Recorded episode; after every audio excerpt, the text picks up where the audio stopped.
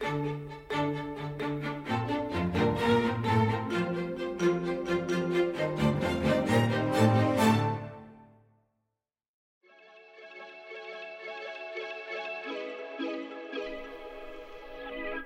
d'hab, distributeur d'anecdotes bancaires par BNP Paribas. C'est le podcast qui vous livre les coulisses et les histoires insolites de la banque. Ces moments qui font la singularité et la culture d'un groupe de deux siècles d'existence, à consommer partout et à tout moment.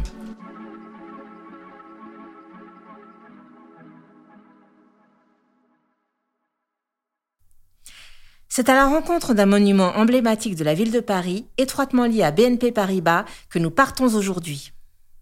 L'actuel musée d'Orsay, situé face à la Seine, qu'est Anatole France. Mais savez-vous qu'avant d'être un lieu international de culture, ce bâtiment a bien failli devenir un grand hôtel financé par le groupe? Retournons quelques années en arrière pour découvrir les dessous de ce projet architectural qui ne vit jamais le jour.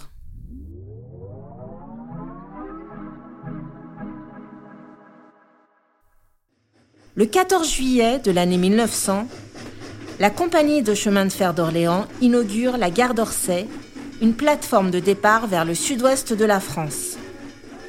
À la fin de la Seconde Guerre mondiale, cette gare devenue obsolète et ne pouvant plus accueillir les trains modernes sur ses quais fut définitivement fermée par la SNCF. Et c'est à ce moment-là que la Banque de Paris et des Pays-Bas rentrent dans l'histoire de cet illustre monument. À partir de 1961, l'idée de construire un hôtel pour contribuer au développement du tourisme et des infrastructures urbaines commence à germer. BNP Paribas détient alors 67% des parts de ce chantier qui représente un véritable intérêt économique pour la capitale. En effet, l'idée était de pallier le manque d'infrastructures hôtelières 4 étoiles à Paris, d'accueillir une clientèle de congrès international qui jusqu'alors se détournait de l'UTES au profit de lieux d'accueil et de moyens d'hébergement plus vastes, et de redynamiser ce quartier historique de la ville.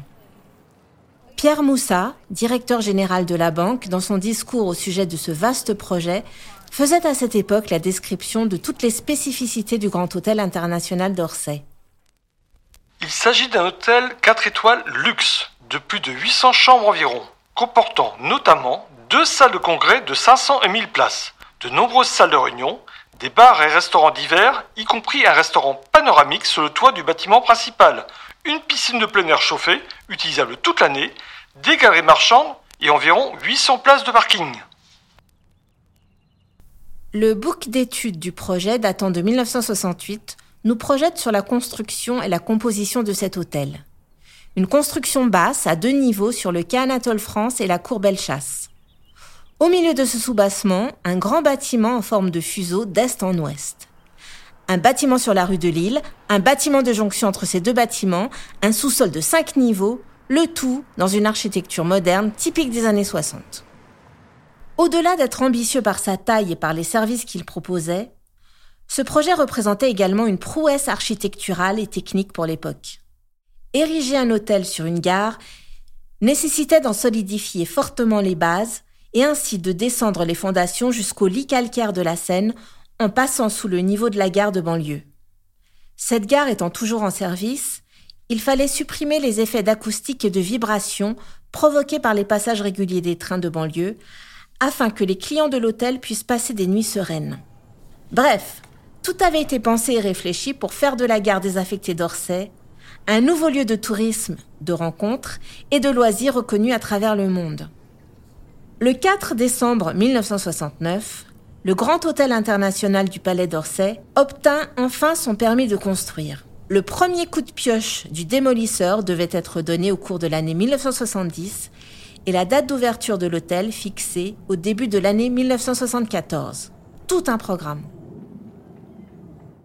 Mais vous vous demandez sûrement pourquoi vous n'avez jamais eu l'occasion de passer devant ce grand hôtel international, ni d'aller flâner dans ses galeries marchandes. Eh bien, contre toute attente, en 1971, alors que le projet de reconversion de la gare d'Orsay était sur les rails depuis dix ans, que toutes les autorisations avaient été délivrées, le ministre de l'Équipement et du Logement refuse le permis de construire.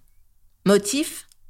L'édifice ne respecte pas suffisamment la hauteur et l'alignement des toits et ne vit pas en harmonie avec le paysage et l'architecture parisienne.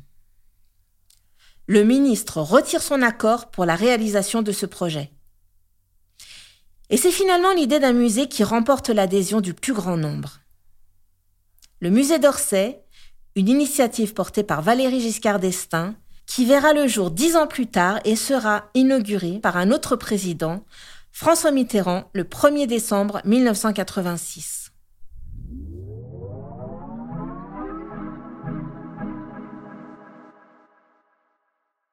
De gare en hôtel puis en musée, Orsay est un parfait exemple des transformations qui ne cessent de s'opérer dans nos villes pour enrichir notre patrimoine. Et quelque part, la banque contribue elle aussi à l'aménagement de notre territoire en mettant en œuvre des projets architecturaux qui parfois aboutissent, parfois échouent. Ce fut le cas du grand hôtel international du Palais d'Orsay qui vit son destin basculer pour finir à tout jamais dans les tiroirs des archives de BNP Paribas.